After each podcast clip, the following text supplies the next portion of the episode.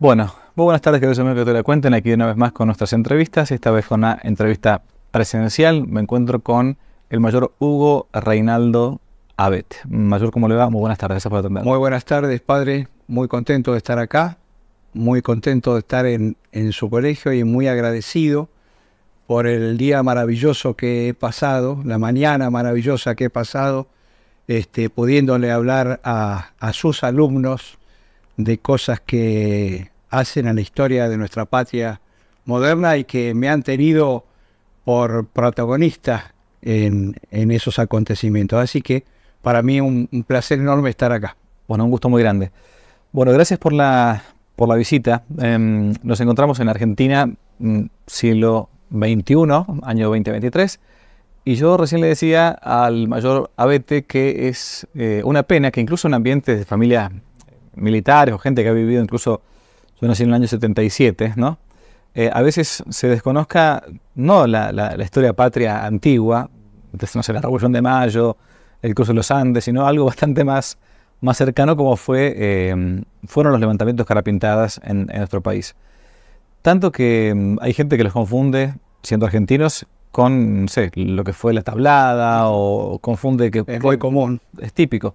Entonces, aprovechando que todavía tenemos un protagonista, y como le decía recién antes, antes de comenzar, eh, tenemos la mala costumbre cada tanto de morirnos. Bueno, es como para mí un privilegio, un honor, eh, por más que yo esto algo lo conozco de familia, hablar con un sobreviviente protagonista de lo que fue eso, ¿no?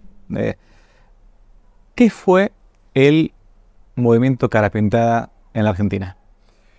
Bueno, el movimiento cara pintada en la Argentina eh, podemos definirlo como un movimiento de resistencia.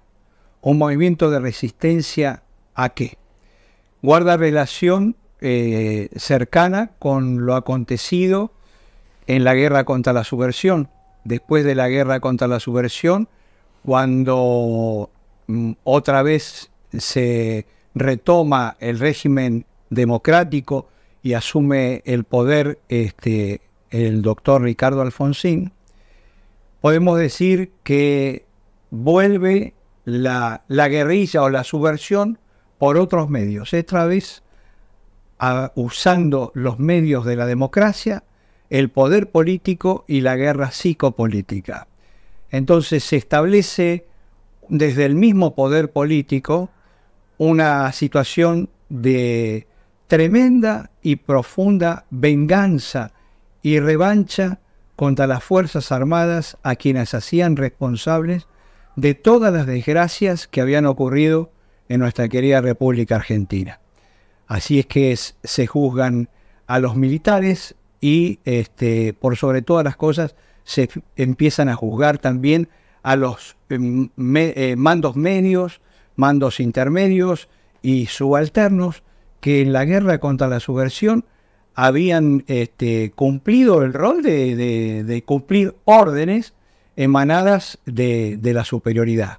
Entonces, esa venganza, ese revanchismo que instauró Alfonsín y que después continuaron absolutamente todos los gobiernos democráticos, aunque aparentemente tenían una ideología diferente, pero en esto todos coincidían, había que destruir el, poder militar argentino como si fuese también un, un castigo por todos los golpes de Estado que habían ocurrido en la historia, en la historia argentina.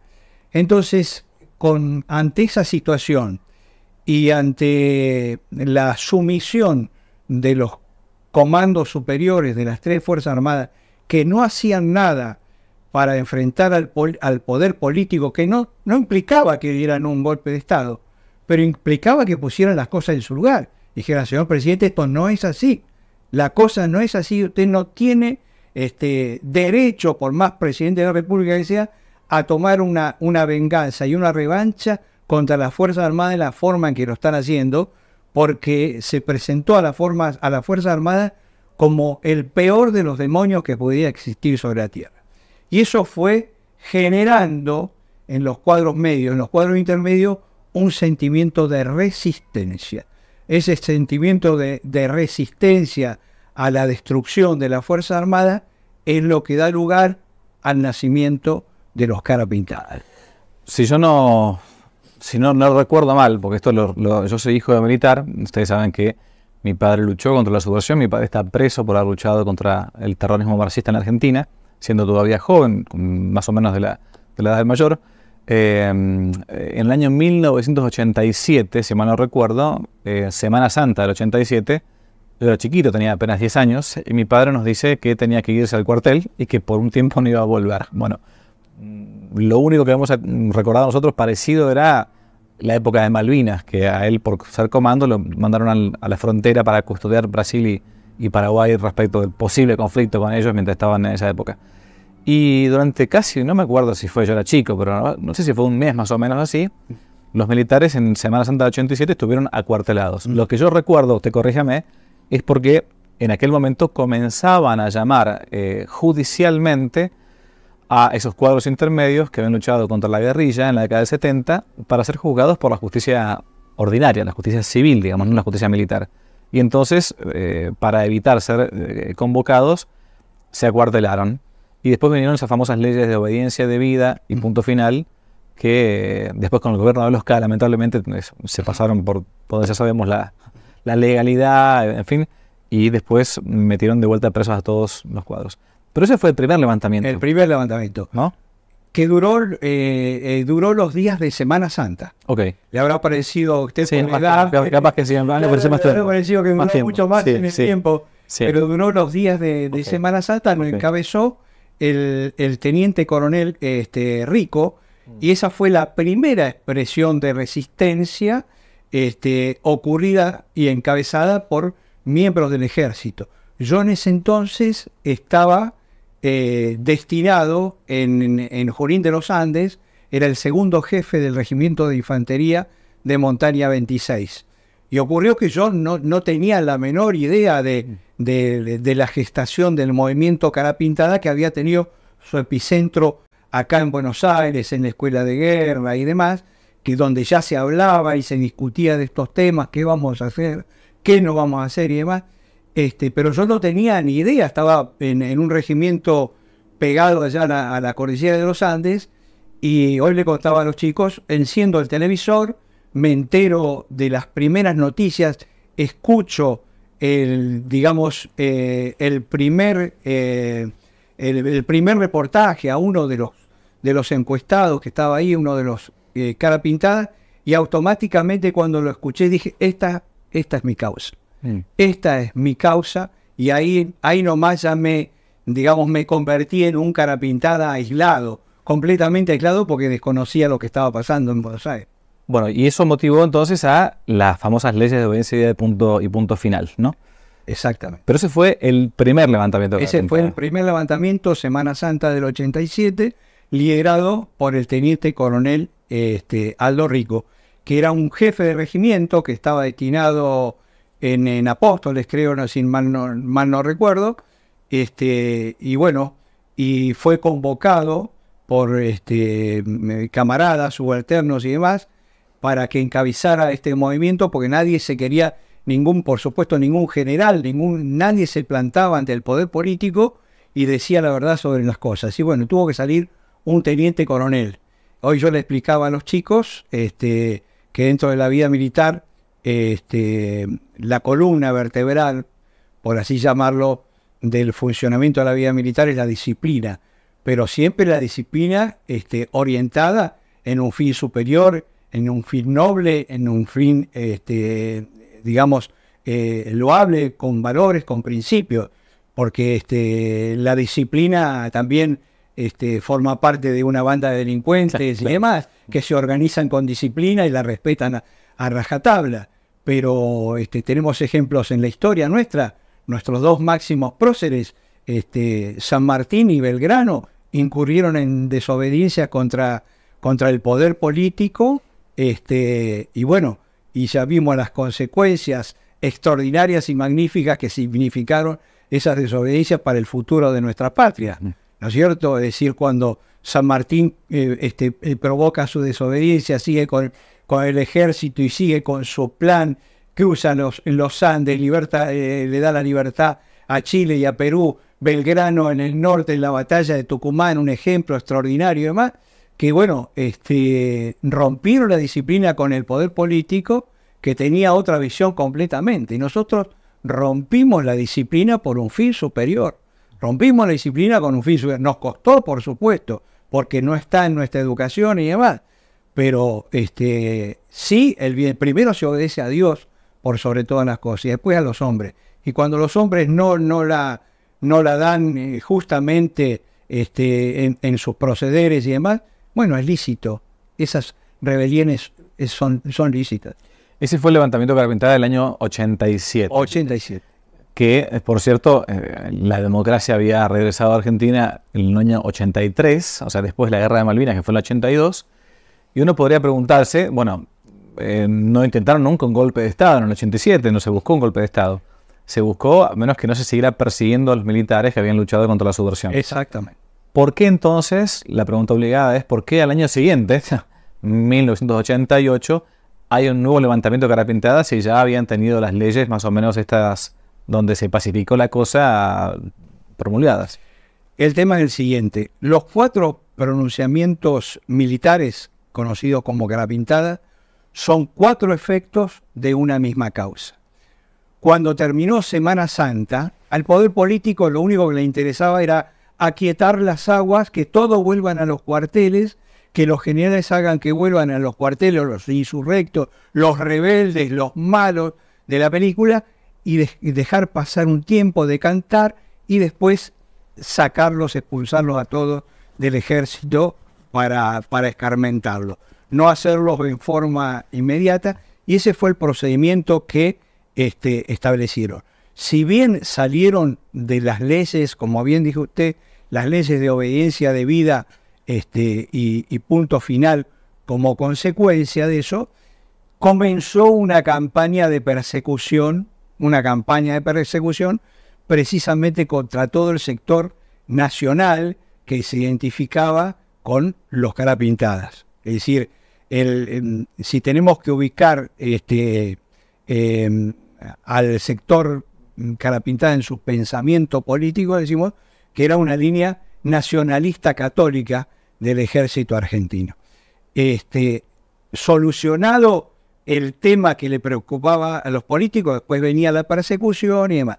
Pero las causas, las causas que habían sido, este, que eran originadas por el levantamiento de, Semana Santa, no se solucionaron. La persecución siguió, la persecución a las Fuerzas Armadas este, continuó, este, y era un acto de, revancha manifiesto, una venganza manifiesto. Entonces fue, como no se solucionó en el primer este, pronunciamiento, vino el segundo. Como no se soluciona en el segundo, viene el tercero. Como no se soluciona en el tercero, viene el cuarto. En el cuarto ya habían pasado cosas tremendamente degradantes, no solo para las Fuerzas Armadas, sino para la patria, porque ya había entrado en juego, había entrado en juego la indefensión total y absoluta la indefensión nacional y las políticas del nuevo orden mundial. Entonces, a todas las eh, a todos los objetivos que se plantearon en Semana Santa, en el último pronunciamiento, el del 3 de diciembre de, de 1990, se le suma el tema de la indefensión nacional y el tema de las políticas del nuevo orden mundial, que implicaban, por supuesto, el desarme, el desmantelamiento y la indefensión nacional argentina. En el 88 entonces hay un segundo levantamiento. En el segundo levantamiento, que es el levantamiento de Monte Caseros, que lo vuelve a encabezar el teniente coronel Rico, que eh, eh, el ejército no podía admitir, no podía admitir que un teniente coronel este, se haya puesto al frente del ejército. No lo pudo reprimir nadie en todo el ejército no lo pudieron reprimir en Semana Santa, lo cual el no poder reprimir era un evidente apoyo. Ahora, ¿cómo quedan los generales? ¿Cómo quedan los coroneles? ¿Cómo quedan los superiores de este ente coronel rico después de todo eso? Si la dignidad era uno de los fundamentos principales que arguíamos los, los capitanes, y existiera esa dignidad, el coronel, un minuto más antiguo que rico, tendría que haber dicho, me voy, pido el retiro, pido el retiro, pido el retiro, el coronel, el general, se tendrían que haber ido todos a retiro porque un teniente coronel hizo lo que no hicieron los coroneles y, los generales. Fundamentalmente los generales, que eran los, los que conducían, este, digamos, eh, la fuerza. Y, este, y los conductores, padre en, el ejército, son como los padres. Mm. Deben ser como los padres. Es decir, que deben tener eh, con mucha disciplina y deben tener cortito a su, a su gente, educándola, este, exigiéndole en el sacrificio y con este, em, exigencias de lo más bravas y demás. Pero al momento de tener que defenderlos tienen que tener la actitud de un padre, tienen que poner la cara por sus hijos, sobre todo si son los están educados por ellos. El padre siempre tiene que salir en defensa de, siempre tiene que salir en defensa de sus hijos, a cubrirlos, a protegerlos, porque es lo, lo que corresponde, es, no viene del orden natural eso, ¿no es cierto, padre? Mm. Y eso es lo que no ocurría. Se rompió, es como si se hubiese roto el orden natural, jerárquico en la Fuerza Armada. Entonces ahí se produjo un problema. Entonces los generales no podían admitir que sea un teniente coronel. Y lo persiguieron a Rico, lo persiguieron y conociendo su característica, su personalidad, que es un hombre que va al frente permanentemente y demás, lo provocaron, lo provocaron, lo provocaron y lo hicieron pisar el palito que derivó en Monte Caseros. Es decir, que se volviera a insubordinar y esta vez quedara desubicado ante el resto del ejército y lo metieran preso a él y a todos los que lo siguieran y los dieran de baja a todos y desmantelaran el, el movimiento Carapintada. Esa le salió bien. 88. Esa le salió bien. El primero fue un triunfo cara pintada, la Semana Santa. El segundo fue un triunfo político y de los principales aliados que tenía el poder político que nos quería destruir. Correcto. Es decir, los generales. Eran el principal los principales aliados del poder político que quería la destrucción de la Fuerza Armada. Le salió bien, empate, 1-1. Ah. Semana Santa, triunfo nuestro, eh, Monte Caseros, triunfo del poder político y la cúpula militar. Y después tenemos, usted dijo, habló de cuatro. Hablé de cuatro, exactamente. Porque yo tenía entendido, el último era no, el, el 90, el 3 de diciembre del 90. Claro, ese es el último. es el último. ese es el último. Falta un tercero entonces. El tercero, que es el de Villa Martelli. Ah, perfecto. Es el de Villa Martelli. Cuando Rico va para la prisión, mm. este, Rico va, va para la prisión, este, nosotros quedamos como, ¿y ahora quién, quién podrá conducir? Claro. ¿no? Este, y entonces, cuando todos los integrantes, los buenos guerreros, militares, combatientes de Malvinas y demás, que, que se, destacaban por un profundo y un sentido amor a la patria y a la institución y demás, no eran carreristas nomás, este, pensaban quién podrá ser ahora, quién podrá liderar. Acá, en la mente de cada uno, había una sola figura, indiscutible, indiscutible. Y esa figura era la de que yo considero el mejor soldado del ejército argentino de las épocas modernas, el coronel Mohamed Ali Senendin. El famoso turco Senendin dentro del ejército. Todo el mundo lo tenía era el formador de los comandos, era el hombre que este, metió el espíritu este, patriótico y, la fase espiritual. Eh, se lo demos al coronel Seinelin. El, coronel Seinelin es el que le da el sentido espiritual, la razón de ser espiritual. Por más que muchos ya la tenían, pero es el que formalmente eh, este, imbuyen todo eso en, en, los cursos de comando y demás, y donde él estaba trascendía eso y la importancia que le daba al valor espiritual, al valor espiritual. La frase que tienen los comandos de Dios, eh, Dios y patria o muerte, es, es una frase de, de coronel, creada por el coronel. Él le dio un misticismo, le dio, le dio una espiritualidad especial al guerrero argentino, eh, espiritualidad que quedó manifiesta en la guerra de Malvinas en el 82, donde las trincheras se rezaba con pasión, tremenda pasión se rezaba el rosario, este, y que eso fue lo que permitió, Padre, las, las grandes hazañas que nosotros tenemos en Malvinas, por eso nosotros decimos, Argentina tiene héroes de Malvinas, cosa que los ingleses no pueden decir. ¿Por qué? Porque los ingleses no llevan en su corazón a las Falklands como los argentinos llevamos a las Malvinas, que las llevamos en el corazón. Entonces, y eso fue lo que desequilibró la guerra. Y aunque hayamos perdido la batalla de Malvinas, la paliza inconmensurable que se comieron los ingleses, jamás se la van a olvidar, como no olvidaron la de 1806, la de 1806, 7, ni la de 1845. La de 1982, inolvidable para los ingleses.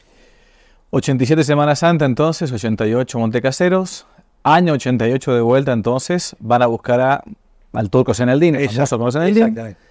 Eh, que él no había estado en los, en los levantamientos anteriores. Estaba de agregado militar en Panamá. Ok, perfecto. Entonces ya una vez Rico detenido, eh, con el, eh, el coronel Aldo Rico, por lo tanto, teniente coronel Aldo Rico, lo colocan a Zeneldin como el jefe natural de, del movimiento. Y aparte con el, el carisma que tenía el coronel, Mm. era, eh, tenía una llegada, eh, porque todo el mundo lo conocía, Sí. todo el mundo lo conocía en, en el ejército, el famoso coronel, el emblemático, el legendario coronel Zeneldin, que después se hace más legendario en Malvinas.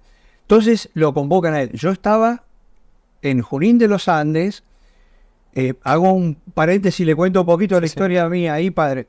Este, yo estaba en, en Junín de los Andes, como había dicho eh, cuando ocurrió lo de lo de Semanas Santas, me sentí identificado totalmente por vi, lo que vi en las noticias, en los reportajes y demás. Bueno, hay algunas anécdotas de ahí que ahora no viene, no, no viene el caso, pero sí, cuando ocurre este eh, Monte Caseros, yo estaba de, de vacaciones en Mar del Plata con mi familia y se había hecho cargo un nuevo jefe de regimiento.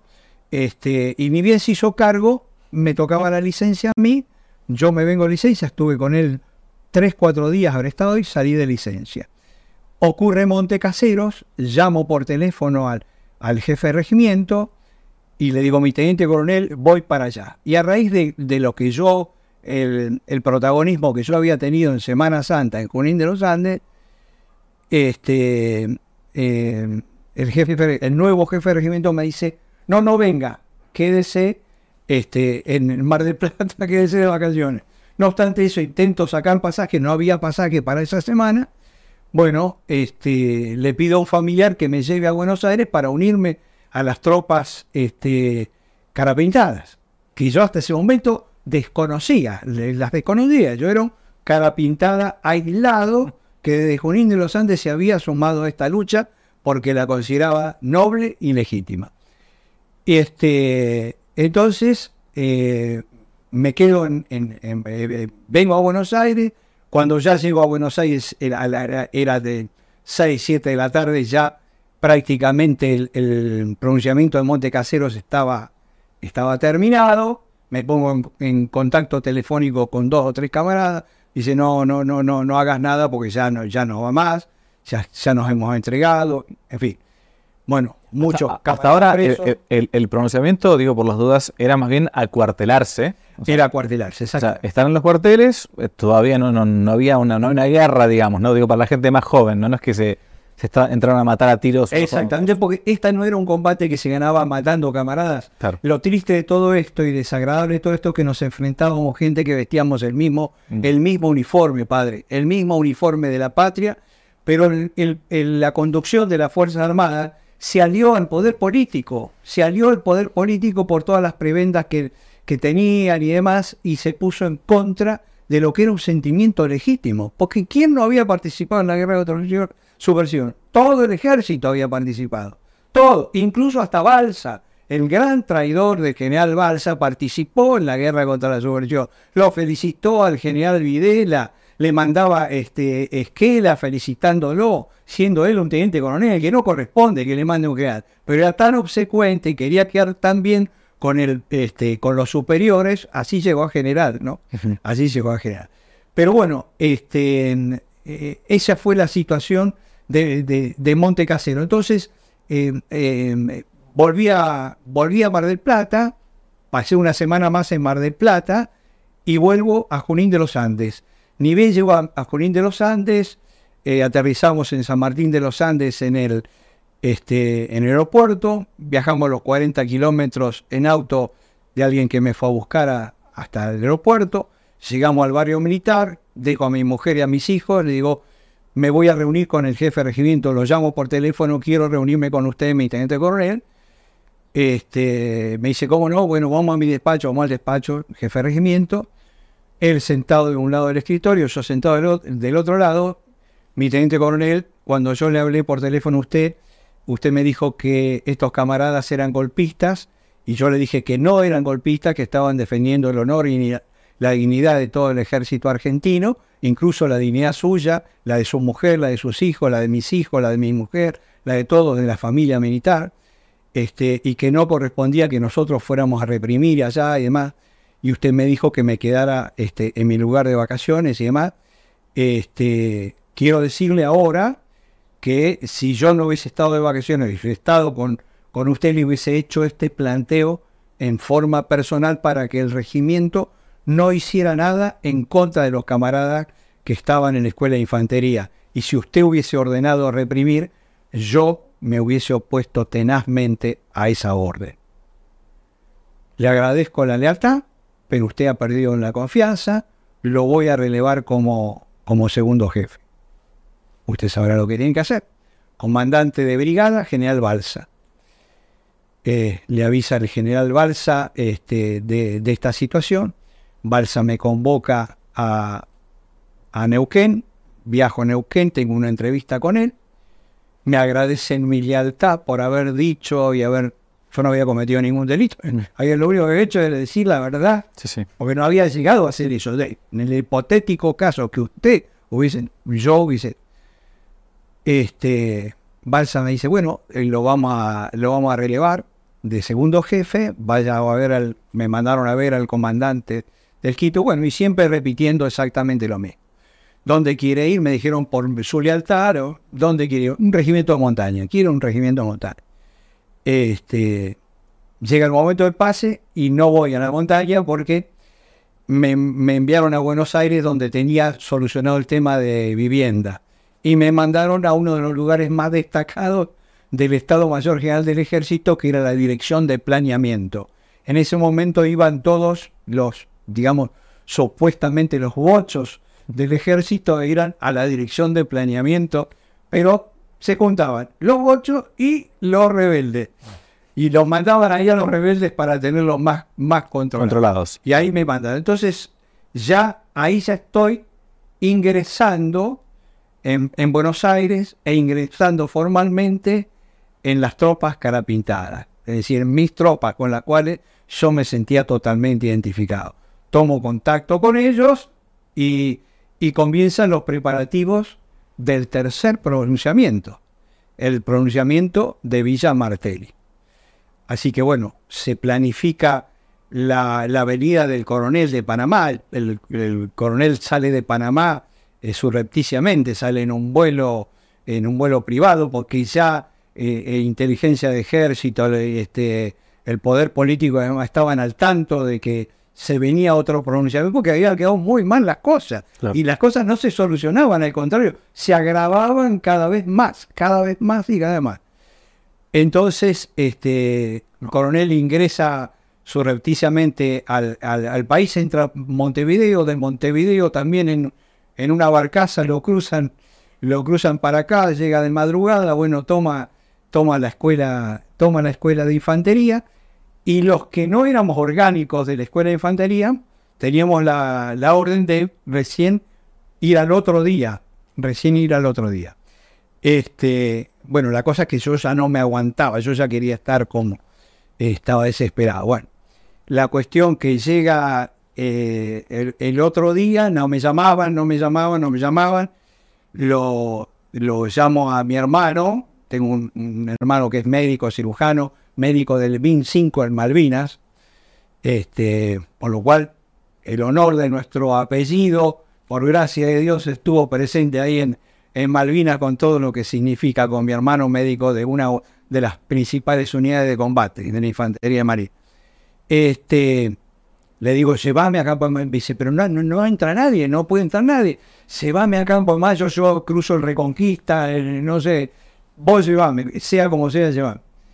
Este, y bueno, por suerte pudimos llegar hasta la ruta 8, me dejan en un costado de la estación de tren, cruzo la estación de tren y ingreso a la escuela de infantería por la parte de atrás, por un puesto que hay de guardia ahí, que ahora se me fue la, de la memoria cómo se llama el puesto ese, y recuerdo haber ingresado a la escuela de infantería, y ni bien in- ingreso, yo ya estaba con uniforme de combate, deposito el bolso que llevaba con mis pertenencias en el piso e hice lo que llamé, le- lo que llamaban la gran Juan Pablo II.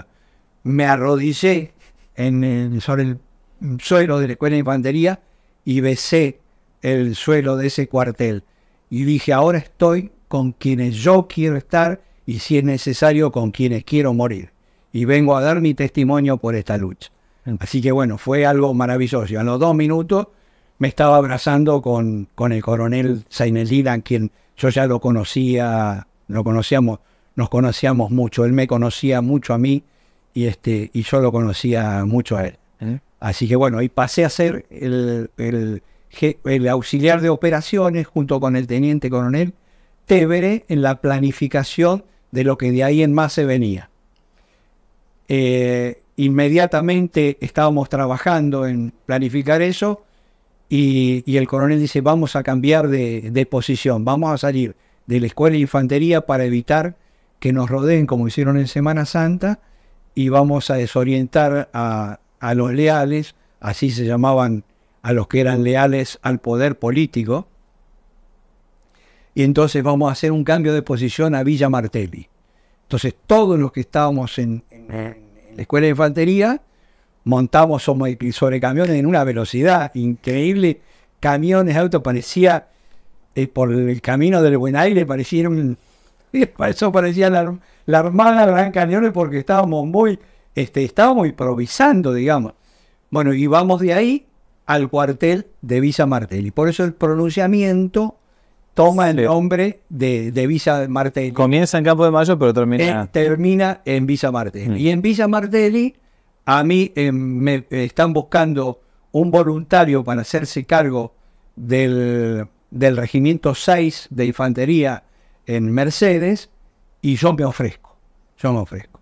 Entonces me designan como este, jefe del regimiento del 6, que lo, ya lo habían tomado los oficiales subalternos, lo habían tomado porque el operaciones, el segundo jefe y el jefe no estaban de acuerdo.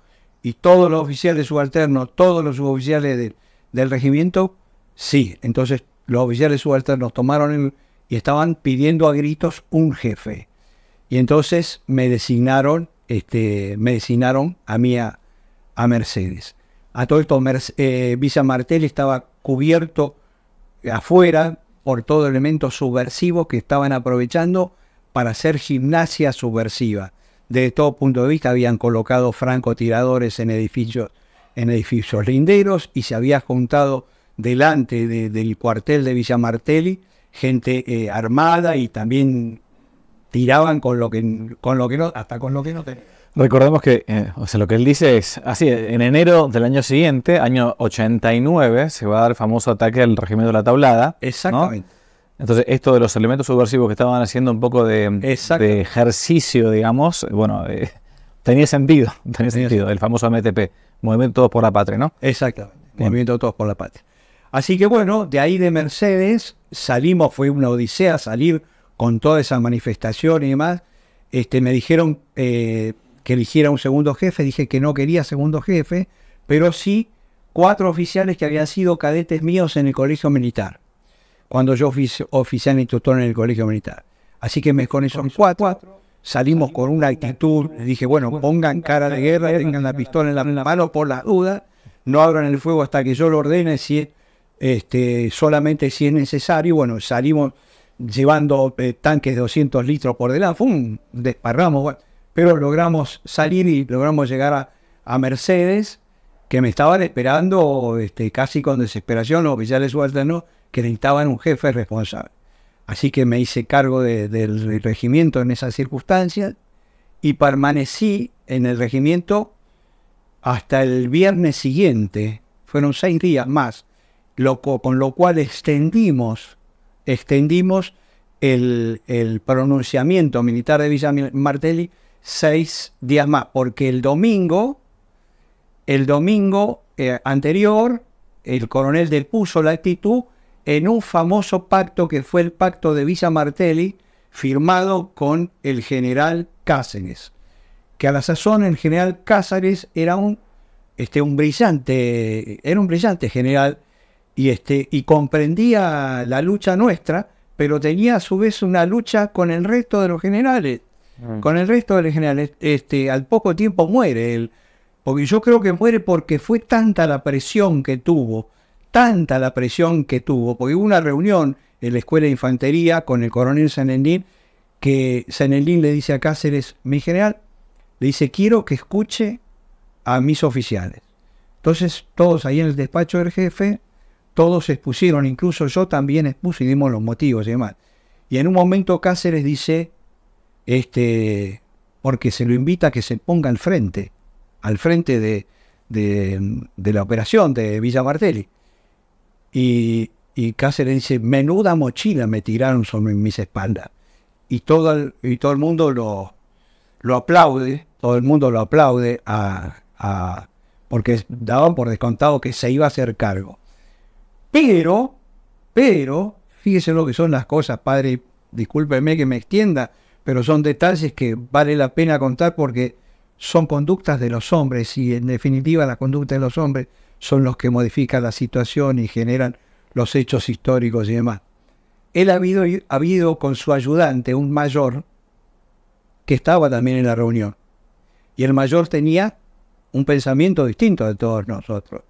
Tenía el mismo pensamiento con el que llegó el general Cas. Entonces, después que terminan los aplausos, el mayor pide la palabra. Y dice, mi general, yo quiero recordarle que usted para venir acá con la brigada blindada desde el litoral para llegar acá, usted movilizó a todas esas tropas diciéndole que la disciplina, y empieza a darle todos los argumentos que la disciplina era un bien superior, que no se puede permitir, bla, bla, bla, bla, bla, bla, bla, bla. Y ahora usted está poniéndose a la cabeza de los que rompieron la disciplina. Mi genial, ¿cómo vamos a enfrentar ahora a la gente cuando usted llegue al puesto de comando con la brigada? Yo en ese instante, padre, en ese instante dije, uy, esto no va esta no va, este hombre perdimos, y dicho y hecho, optó por ponerse al... Entonces, hay un pacto en Villa Martelli que se firma con todo lo que pedíamos nosotros, lo firma el general Cáceres, pero el general Cáceres después lo desconoce. Mm. Cuando llega el momento, lo desconoce ante el resto de los generales. Me dice, no, yo no me firmé nada. ¿Y qué pedían? Y perdíamos que terminen las secuelas de la, de la lucha contra la subversión, este, recuperar el honor y la dignidad del ejército argentino, que no fuesen más difamados. Fundamentalmente se resumía en recuperar el honor y la dignidad, que eh, significaba terminar con la venganza, mm. terminar con la revancha, terminar de, ser desacreditados en, permanentes este, programas de televisión, radio, de, todo, porque éramos perseguidos, había una venganza y un espíritu revanchista total fomentado por el poder político mm. en todos los estamentos del Estado. Este, bueno, que se terminara con todo eso. No pedíamos, como después dijeron, eh, aumentos salariales, jamás, jamás aumentos salariales, nunca, jamás estuvo en nosotros eh, eh, esos temas. Pero sí recuperar el honor y la dignidad del ejército argentino, que se resumían en esas dos palabras, este, que terminara toda esa persecución, que terminaran los juicios, que terminaran los juicios, que aceptaran que había sido una guerra este, en la cual eh, se habían eh, cometido este, errores, pero había eh, asesinatos, secuestros, torturas, este, actos terroristas del otro lado que no se presentaban bajo ningún concepto. Los otros no tenían nada que ver y todas las culpas cargado por acá. Bueno, ese fue el pacto de Villa Martelli. Este, teóricamente terminamos con un triunfo, pero comienza, entra, volvemos a los cuarteles y cuando volvemos a los cuarteles, otra vez el poder político Mm. vuelve a ser pata ancha. Y entonces, este, el pacto de Villa Martelli casi lo desconoce ante el resto de los, de los generales. No, no, yo no hice ningún, ningún pacto. Viene una persecución atroz sobre nosotros, nos dan, no, nos persiguen, nos, nos dan de baja, este, nos pasan a disponibilidad, nos, este, algunos, digamos, los, los, los- las sanciones más, más leves les sacaban el pase a cualquier extremo del país. Ahí lo detienen a en el DIN. Ahí, eh, eh, de ese, de Visa Martini, como último pacto, de un último pacto, los únicos que van detenidos es el coronel Senerit y el mayor Abete. Decía él y yo. Yo porque, porque fui el que extendí, Claro, a Mercedes. eh, extendí el, el, digamos, la duración del conflicto, Mm. se extendió, que fue muy positivo. Después yo realmente no, no lo pensé así, fue algo táctico, más que táctico, fue sentimental, si se quiere la palabra, padre, porque yo pensé en la gente del regimiento, la gente que había tomado el regimiento a punta de pistola y los leales querían que yo le devolviera el regimiento al jefe de regimiento. Eh, Esto no es un chiste, esto no es un, juego, esto tomaron el cuartel a punta de pistola y yo le voy a devolver al jefe de regimiento que lo tomara a punto de pistola para que él venga y los destruya, los haga, eh, los aniquile. No, no, yo el regimiento así no lo entrego, lo entrego solamente al coronel Salendí o a quien él designe. Y eso duró seis días, hasta que en una madrugada, una noche, escucho, esto le contaba hoy a sus alumnos, padres, porque es, a mí me emocionó en ese momento. Dos de la mañana, no dormíamos, estábamos todo el tiempo, todo el tiempo este, atentos y más. Sí, mi coronel, permiso, mi coronel. Eh, escucho, salgo afuera en la madrugada y veo por primera vez que un subalterno abraza y besa a un superior. Lo veo el mayor Vives, un guerrero de aquellos, comando, este, que había estado durante todos estos días acá conmigo en el regimiento, era uno de los cuatro que yo había llevado, y lo veo que está abrazándolo y besándolo al coronel, y no lo, y no lo soltaba. La emoción de esos seis días, de la tensión, de la tensión que había, era- y él, y él lloraba con un sentimiento, con una... Y, al verlo a su comandante, fue algo, eh, algo, eh, se me pone la piel de gallina de, de relatarlo, algo tremendamente. Bueno, y esa noche, entonces el coronel se reúne conmigo, porque algunos creían que yo ya me había insubordinado hasta el coronel, creían que me había insubordinado hasta él. Claro. Este, bueno, vamos a entregar el regimiento, como no, le digo mi coronel, le digo sí. Este, lo único que le pido es que mi coronel lo, entreguemos con este regimiento ha estado en- durante estos seis días en pie, no me faltaba un, un hombre, no me falta, soldados no tenía, yo no quería, saqué a todos los soldados porque era un problema de oficiales y suboficiales. Este, y no me faltó uno solo, uno solo del regimiento, uno solo hagamos una buena entrega mi coronel y que la gente escuche a su comandante, que lo escuche a usted. Y fue. Me cuesta narrarlo porque es algo que llevaré grabado en mis ojos y en mis oídos y en mi corazón por el resto de mi vida. Fue algo maravilloso y creo que es eh, el mejor premio que puede tener un soldado cuando, ocurre- cuando ocurren cosas como ocurrieron esa noche de lo que fue el relevo de la jefatura de ese regimiento. Fue algo maravilloso, algo maravill- maravilloso. Y por supuesto con el espíritu y con lo que transmitía el coronel, con esa impronta tan particular que tenía para llegar a la gente. Así que los dos volvimos en un auto al comando de cuerpo donde estaba preso y otra vez y nos constituimos presos los dos ahí en el en el era el comando logístico, comando de arsenales y más me acuerdo que había un O paquetito. sea, se entregaron prácticamente así. Sí, sí. Este, digamos, a él lo, lo llevaron, lo llevaron para que me releve, porque yo no quería que me relevara, y, pero no se podía extender mucho más, entonces dijeron, no, mándelo al coronel Senendín y que vaya él a relevar. Así que bueno, y ahí quedamos los dos presos. Yo estoy unos días ahí con él preso, este, en, en ese lugar, en el comando logístico o comando arsenales, no me, no me acuerdo cómo se llamaba. Y a los días a mí me trasladan a la Escuela General Lemos, donde permanezco detenido hasta el mes de marzo de, este, del 89, hasta el mes de marzo. En el medio ocurrió la tablada, en enero ocurrió la tablada, mm. que fue un, fenómeno, este, digamos, que podría haber significado otra vez la unión del ejército, porque el, director de la escuela de Lemos, donde yo estaba preso, era el, el coronel Juliano, después general. Este, él me recibe con un respeto tremendo, una consideración tremenda. Me asignan una habitación en el, casino oficial donde voy a permanecer preso cuatro meses. Ocurre la tablada.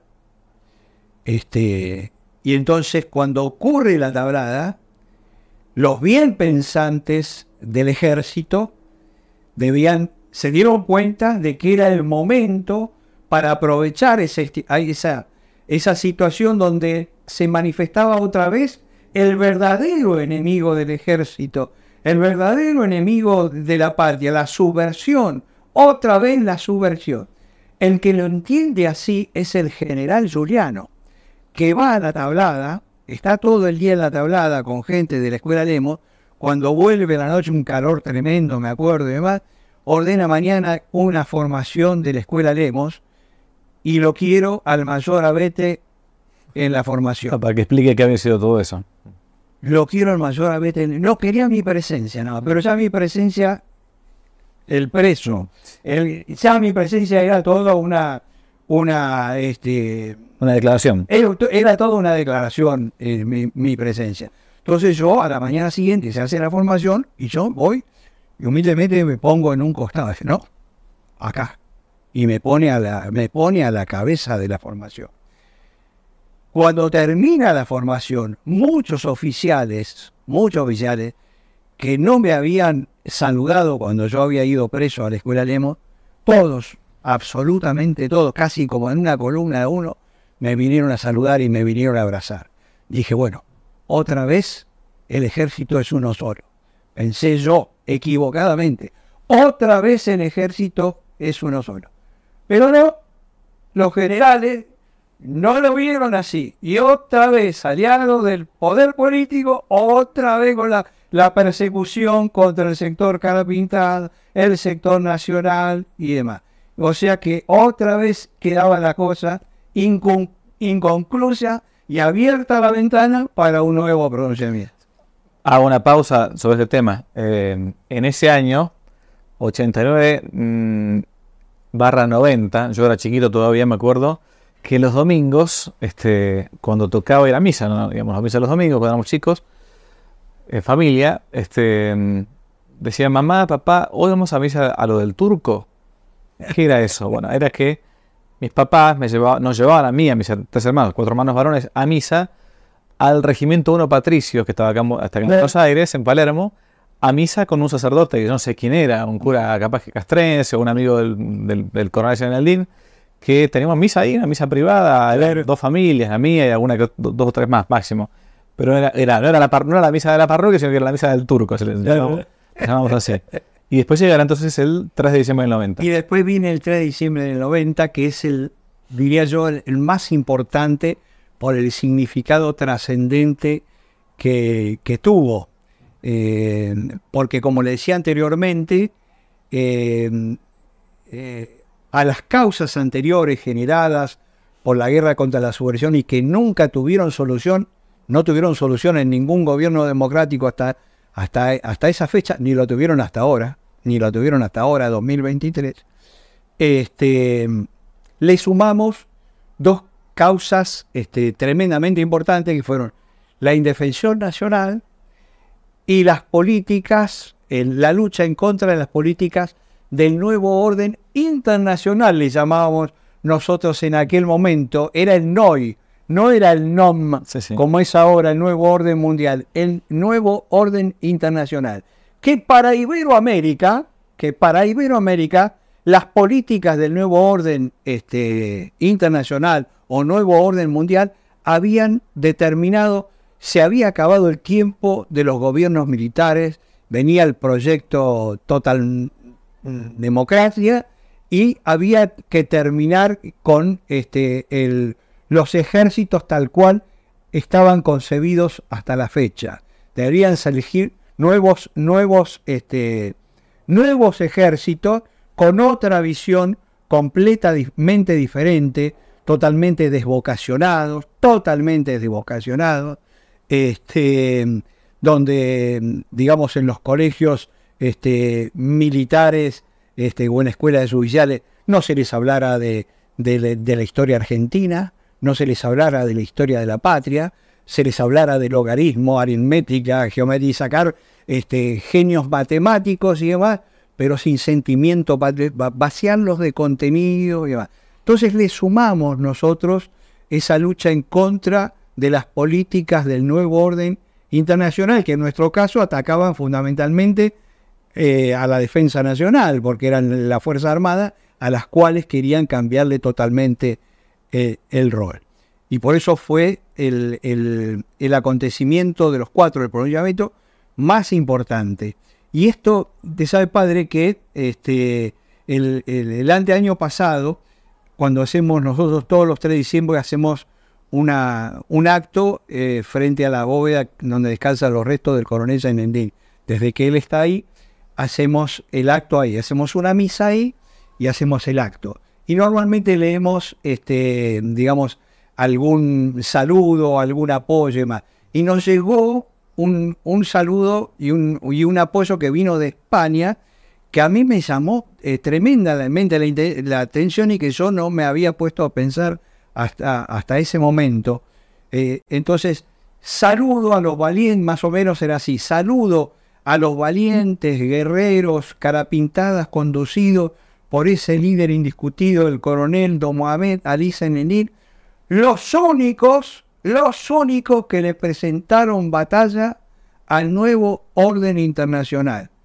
Tienen el honor de haber sido los únicos en dos oportunidades, porque en 1982, cuando todavía no era un, un hecho, pero era incipiente, era incipiente, nosotros como país, como Argentina y demás, como Fuerza Armada, presentamos la primera batalla que fue en Malvinas y después el 3 de diciembre. Por eso son dos hechos que están íntimamente este, relacionados. Y el 3 de diciembre fue algo parecido entonces a los otros, a los otros tres levantamientos anteriores, buscando siempre lo mismo. Digo, pues sobre todo para la gente más joven, no, se estaba buscando un, golpe de Estado o, algo así este, contrario a, eh, al orden constitucional, democrático instituido. Sí se buscaba el respeto por la institución militar, a su vez también el respeto por aquellos que habían luchado en la guerra contra la subversión, o, no solamente eso, los que habían luchado en Malvinas. Había todo un proceso gigantesco de desmalvilización, poniendo a los chicos como si hubiesen sido chicos de la guerra, los soldados como soldaditos, esto no, no. Argentina tiene y tuvo héroes, y lo seguirá teniendo si Dios quiere, ¿no? Pero si no hay arquetipos, si no hay ejemplos, difícilmente que, que existan. Ahora, el 3 de diciembre dicen algunos que fue una especie de tradición que les hicieron de parte del gobierno político porque como que todo el mundo sabía que eso iba a pasar, digamos. Mire, padre, es, es, nos hemos roto la cabeza tratando de dilucidar todo esto. Sabemos que hubieron traiciones, sabemos que hubo filtraciones y demás. Pero recuerdo una de las últimas reuniones, una de las últimas reuniones previas al 3 de diciembre, en donde yo eh, tomé la palabra ante estas circunstancias que decían que estábamos infiltrados, que teníamos gente de los servicios metidos entre nuestras tropas y demás, que nos iban a esperar y demás. Este, y yo dije algo y lo dije convencido, ¿no? Y lo dije convencido. Miren, así nos estén esperando con un soldado a un metro de distancia de cada uno, este, igual tenemos que dar el testimonio igual tenemos que dar el testimonio.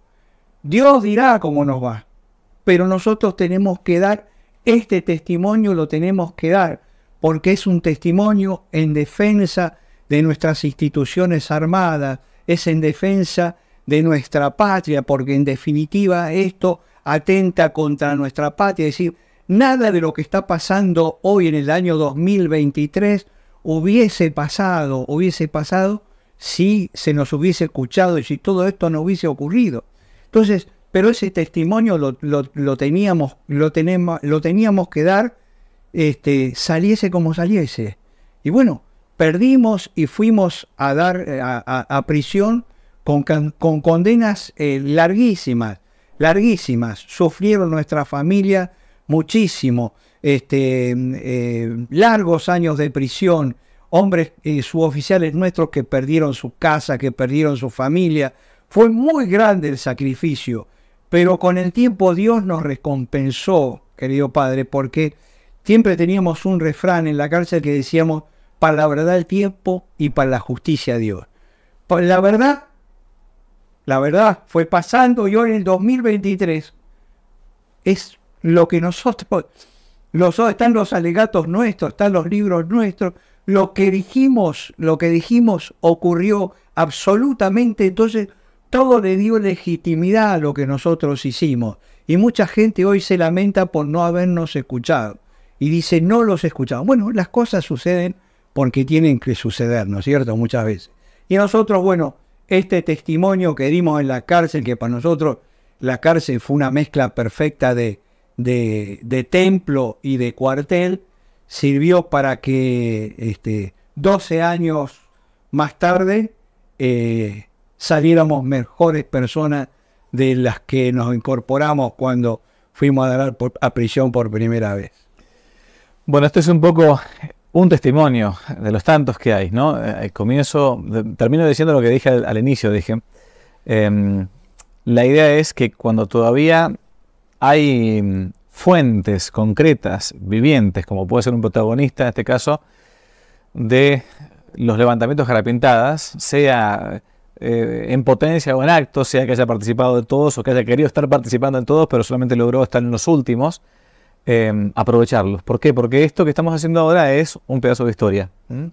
Y aquel que no conoce su historia, eh, o su historia patria, difícilmente pueda también amar a su patria. Nadie, nadie ama lo que no, lo que no conoce. Eh, le agradezco muchísimo al mayor Abete por este tiempo, por el testimonio, no solamente por el que uno dio en su momento, ¿no? por, por Dios, por la patria, por la familia, sino incluso el que ahora uno sigue dando aún ya cuando se han pasado algunos años. Así es, Padre, y hoy este, siempre rezamos, siempre la, la lucha es, es, permanente. Si bien estuve los dos últimos, los dos últimos estuve en el epicentro, con toda la tropa, pero en los otros anteriores participé como un carapintado aislado, ¿no? Este, y, seguimos la lucha, padre, y hoy más que nunca, este, tengo 74 años, tengo cuatro hijos, tengo nueve nietos, y le pido a Dios todas las noches que me dé la posibilidad de poder dar por los valores de Dios y de la patria un último y digno testimonio Dios dirá cómo será ese testimonio. Hoy lo damos escribiendo, hoy lo damos con estas charlas, ahora estamos dando testimonio, hoy lo dimos con la charla con sus alumnos, con sus jóvenes alumnos, en fin.